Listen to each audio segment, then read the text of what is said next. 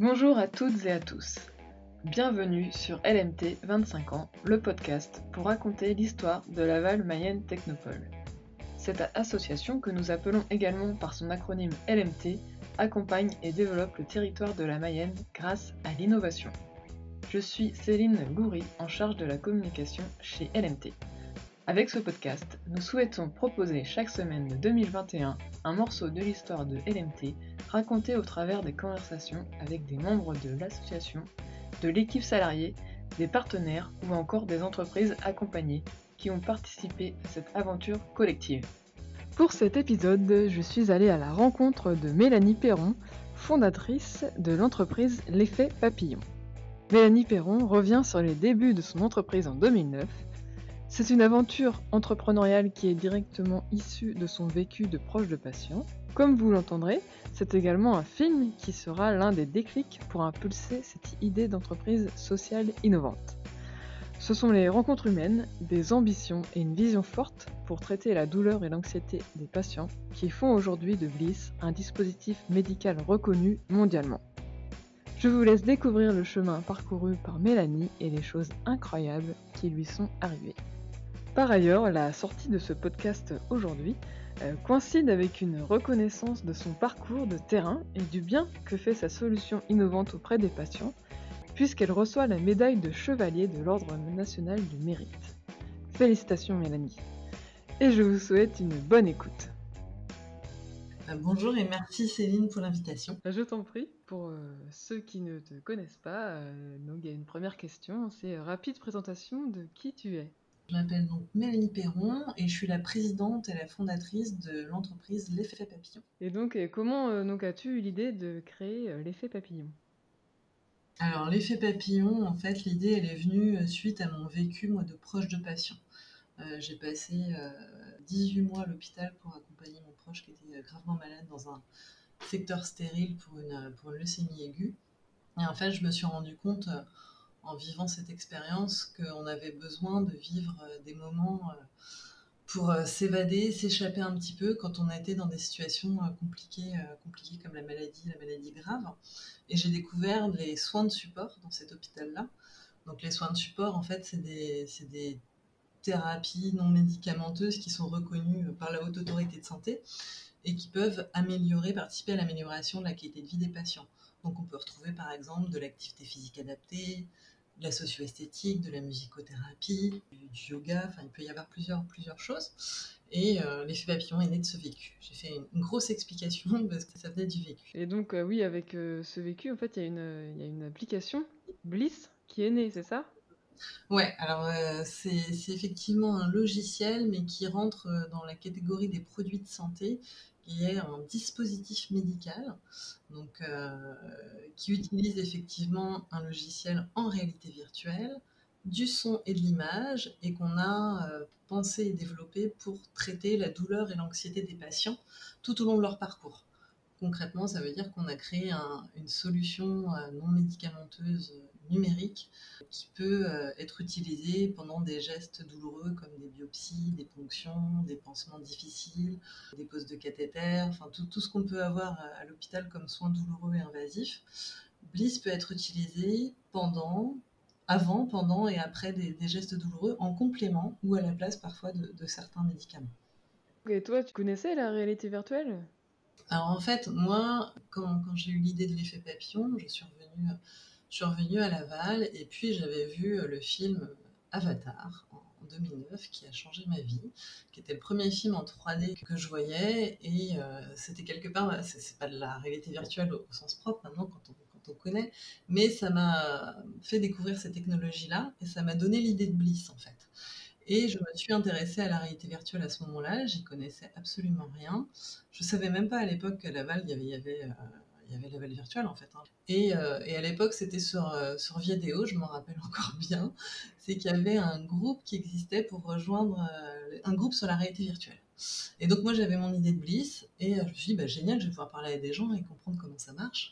Et j'ai laissé un message. J'étais admise par le groupe et j'ai eu un message d'un monsieur qui s'appelle Christian Travier qui m'a dit faut qu'on se voit. Et en fait, on s'est vu, je sais pas, moins d'une semaine après, c'était ma première ma première rencontre avec Christian à la Technopole, où j'expliquais mon projet, et qu'il a tout de suite compris, mais tout de suite, il fait partie des rares qui ont tout de suite compris. Et quelques jours après encore, euh, il m'a emmené à Laval Virtual, en fait, mon premier Laval Virtual en 2010. Donc euh, depuis, euh, depuis je, connais, je connais la réalité virtuelle, mais j'ai tout découvert à partir de ce moment-là et, avec la, la, Technopole quelque part. Puis aussi, ben, on peut parler après pour développer Bliss. Comment ça s'est passé? Comment ça s'est passé? Bah Justement, euh, j'ai été à la virtuelle avec Christian, j'ai parlé de mon projet à plusieurs personnes, notamment euh, deux professeurs de l'ESUL et de l'ESCA à l'époque, maintenant coup, donc euh, Marc Le Renard et Eric Gélin, à qui je présente, qui je présente mon projet, et puis on, se pose après, quelques temps plus tard, tous ensemble, on réfléchit au projet, et puis on, ils me disent, bah voilà, on va pouvoir faire un projet étudiant, et quelques mois, quelques mois plus tard, j'avais six étudiants qui ont pendant quatre mois développé un prototype qu'on a présenté à l'époque à Laval Virtuelle en 2011 avec un, stand juste génial où il y avait un lit d'hôpital, une télé, un PC 3D, des lunettes, des lunettes stéréoscopiques et on était tous habillés en médecin, en infirmière avec des stéthoscopes et tout. Et la Kinect, parce que euh, on avait créé euh, le, premier Bliss n'utilisait pas de casque et ça a été euh, incroyable. Donc, c'est une aventure qui a commencé longtemps et, de, nombreuses années de recherche et développement se sont mis en place après. Quoi. Et donc, ça a d'abord été un projet étudiant, puis après, on a, on a travaillé avec des ingénieurs professionnels, avec Enozone, et, et, là, et là, on continue, et maintenant, c'est quelque chose qui est utilisé quotidiennement à l'hôpital. Oui, voilà, c'est ça. Maintenant, euh, bah, ça s'est beaucoup développé. Oui, oui, oui, parce qu'il y a beaucoup, il y a eu de nombreuses années de recherche et développement, parce que c'est vrai que c'était euh, c'était très très précoce. En fait, à cette époque-là, la réalité virtuelle, euh, c'était beaucoup utilisé dans l'industrie, euh, dans l'industrie, dans la formation, euh, dans l'industrie d'ailleurs, dans le cinéma, le jeu vidéo, mais c'était pas, en tout cas en France, c'était pas, il n'y avait pas de projet santé de, avec cette vocation-là. Il y en avait dans d'autres pays, mais donc ça a été, oui, ça a été plein d'années de, recherche et développement, de rencontres, de construction avec les patients, avec les médecins, avec les ingénieurs, avec les chercheurs. Euh, et, c'est chouette de voir euh, que la technologie maintenant est mature, a du sens et, utile. Quoi. Tu as poursuivi l'accompagnement euh, avec la Valve Mayenne Technopole aussi ouais, je suis rentrée à ce moment-là, en 2010, je suis rentrée très très tôt, même avant la création de l'entreprise. Donc oui, je suis rentrée en étant un tout bébé, tout bébé avec un projet d'entreprise très innovant socialement en fait. À l'époque aussi, c'était, on était euh, pas au début, mais c'était encore très euh, anecdotique l'entrepreneuriat social qu'on appelle maintenant. Euh, il y a la tech for good, la, social enterprise. Enfin, ça devient maintenant plus courant, mais à l'époque, ça pas du tout quoi. Donc c'est vrai que c'était intéressant de rentrer par la technologie et l'innovation sociale sur comment prendre en soin les patients, réduire leur douleur avec des, outils non médicamenteux, mais qu'on allait évaluer de façon sérieuse avec des médecins et des chercheurs tu étais accompagné euh, dans le cadre de l'incubateur hein, dans la, à la Technopole. Et mmh. donc, euh, est-ce que tu as des moments forts à nous faire part de cette période? Bah, Il y, en a, y, en a, y en a eu plein. Déjà, ça m'a permis de rencontrer euh, spécialistes d'entreprise, des, entrepreneurs, des, ingénieurs, et de faire des formations aussi qui m'ont fait, du bien. C'est que je suis, partie, partie à Londres pour des formations sur l'entrepreneuriat social, justement, et comment l'évaluer, comment c'est pas juste parce qu'on a une idée gentille entre guillemets que euh, peut pas le faire sérieusement de façon professionnelle et l'évaluer euh, au niveau de l'impact, pas forcément que économique mais aussi euh, social. Et ça, ça m'a beaucoup plu, mais c'est surtout, je dirais, j'ai pas, j'ai plein de petits moments et c'est surtout les rencontres, je avec les, entrepreneurs en fait parce que euh, on n'a souvent pas créé d'entreprise, donc on découvre, euh, on partage le moment de joie, le moment de peine, de découragement, d'excitation. donc euh, c'est c'est des moments qui on ne sait pas toujours ce qu'on fait en fait. Hein. Et c'est chouette de le faire en étant accompagné parce que c'est quand même pas rien. Donc c'était des moments plutôt plutôt joyeux, même si ils étaient difficiles parfois parce que c'était très nouveau, mais c'était des moments joyeux. Après, c'est une question sur, plus sur le, présent. Donc, que fait l'effet papillon aujourd'hui? Tu peux nous dire où se situe euh, l'entreprise? On est basé à Laval parce que moi, je voulais vraiment, c'était important pour moi. Euh, j'ai pas mal déménagé, mais je suis née à Laval et je voulais vraiment qu'on propose à Laval euh, des solutions innovantes justement parce que je disais demain si mes proches, ma famille vivent des moments difficiles, j'aimerais qu'ils puissent aussi avoir des solutions et pas forcément être dans des, grandes villes, des grands centres et que l'innovation justement elle peut être partout et, justement à Laval. Et puis en plus avec tout l'écosystème voilà, de, réalité virtuelle. Et puis je trouve que c'est un endroit super. Donc on est à Laval et on veut rester à Laval. Peut-être des antennes dans plusieurs endroits, mais euh, le siège est à Laval. Et puis on est, euh, on est une dizaine à travailler euh, justement sur le développement de l'effet papillon et particulièrement Bliss, avec chercheurs, médecins, développeurs, ingénieurs, et puis spécialistes aussi des, produits de santé. parce qu'on développe notre, notre solution et Bliss, qui est commercialisée depuis deux ans et demi maintenant, comme un médicament.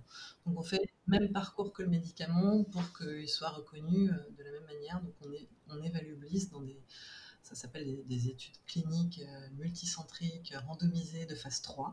On évalue Bliss par rapport à des médicaments sur des gestes médicaux très précis pour qu'ils soient reconnus, euh, pas juste comme un casque de réalité virtuelle, mais thérapie numérique. On appelle ça les, les DTX, les Digital Therapeutics.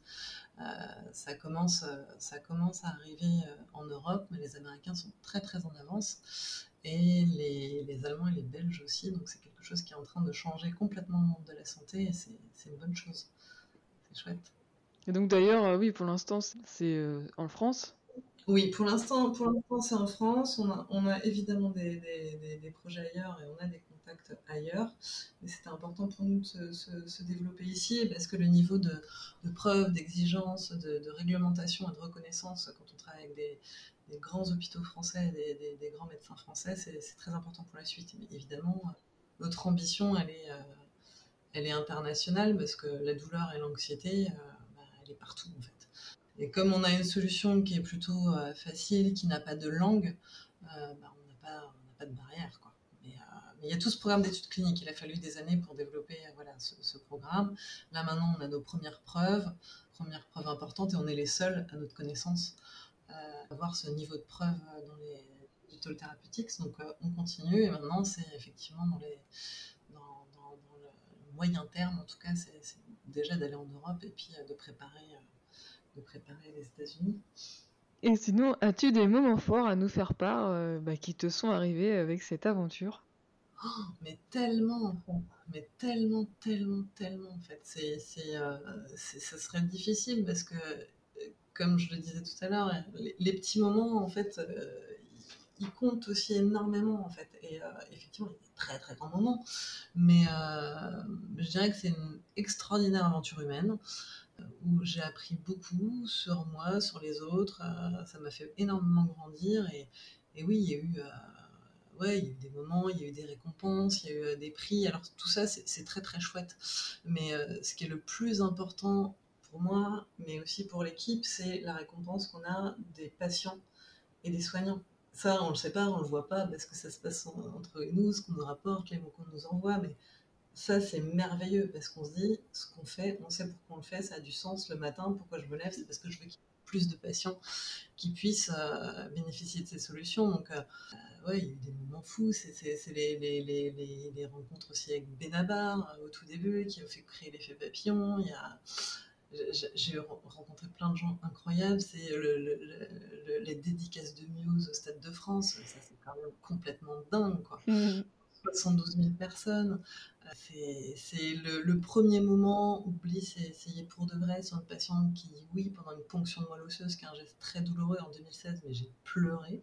Et euh, justement, notre étude clinique, moi, il y a 10 ans, je m'étais dit, je rêverais qu'on soit au plus grand congrès, que Bliss soit reconnu comme un médicament. Et on, est passé début juin au plus grand congrès mondial de cancérologie pour montrer que Bliss est aussi efficace qu'un médicament très connu, euh, le, protoxyde d'azote, pendant des biopsies de moelle osseuse. C'est énorme. Mm une solution qui coûte moins cher et une solution euh, qui amène plus de satisfaction aux patients, aux soignants. Donc, euh, et puis toutes les rencontres, quoi. Mais euh, c'est une très belle aventure humaine. C'est chouette.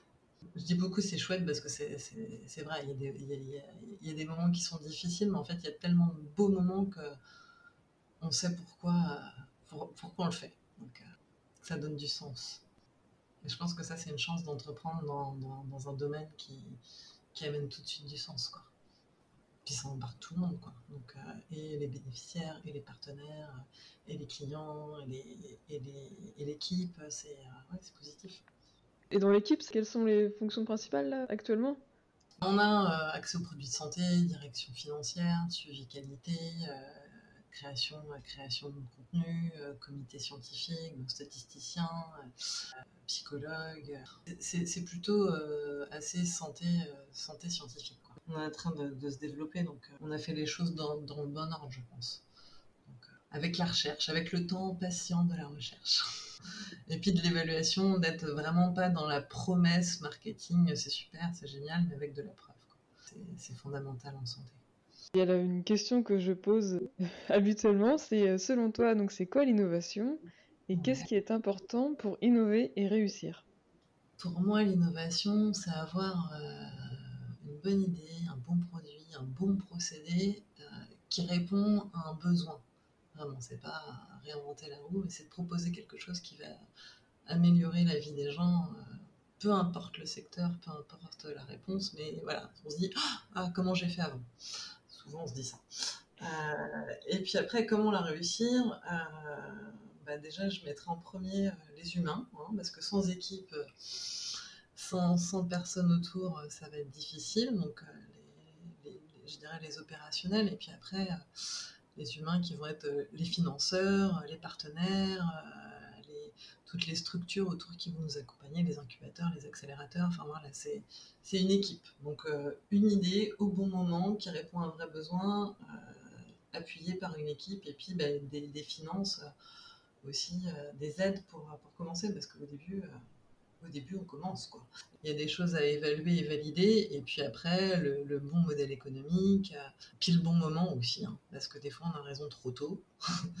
des fois, mm. euh, des fois c'est, difficile, donc c'est vraiment une histoire d'aligner euh, tous les prérequis d'idées, d'équipe, de finances et de moment. Et puis, je dirais de, détermination. C'est aussi fondamental quand même. Il faut quand même être très motivé, travailler, et puis et puis, euh, et puis partager, aller vers les autres aussi, quoi. Parce que l'innovation, ça se vit aussi en, partageant, en échangeant. Euh, on a besoin les uns des autres pour que ça bouge, quoi. Et puis de ne pas, de pas compter ses heures, hein, parce qu'il faut travailler. Il y a plein de travail. Mais c'est enthousiasmant. et puis bah, finalement, euh, l'entrepreneuriat, eh ben, je veux dire, c'est quelque chose que tu avais pensé, euh, je sais pas, quand tu étais plus jeune. Ouais, bah, moi, dans une autre vie, euh, effectivement, je faisais complètement autre chose. Et euh, j'étais dans, dans la bibliothèque, dans une association culturelle en Bretagne, je parlais en breton. Et je, je, pensais quand même régulièrement, euh, j'aimerais bien un jour avoir une idée qui aide les gens. mais j'étais plutôt dans des, dans des idées très écolo. Alors c'était le concept, hein, j'étais vraiment que dans le concept. Et, et puis c'est le vécu en fait qui a tout, qui a tout précipité. Mais, mais une fois, une fois qu'on s'est lancé, en fait, euh, ça paraît, euh, ça paraît peut-être moins inatteignable que quand on, quand on côtoie des gens qui entreprennent et qu'on dit oh, c'est pas pour moi. Mais en fait, euh, si on trouve une idée qui nous plaît, je pense que ça, ça vaut le coup d'essayer.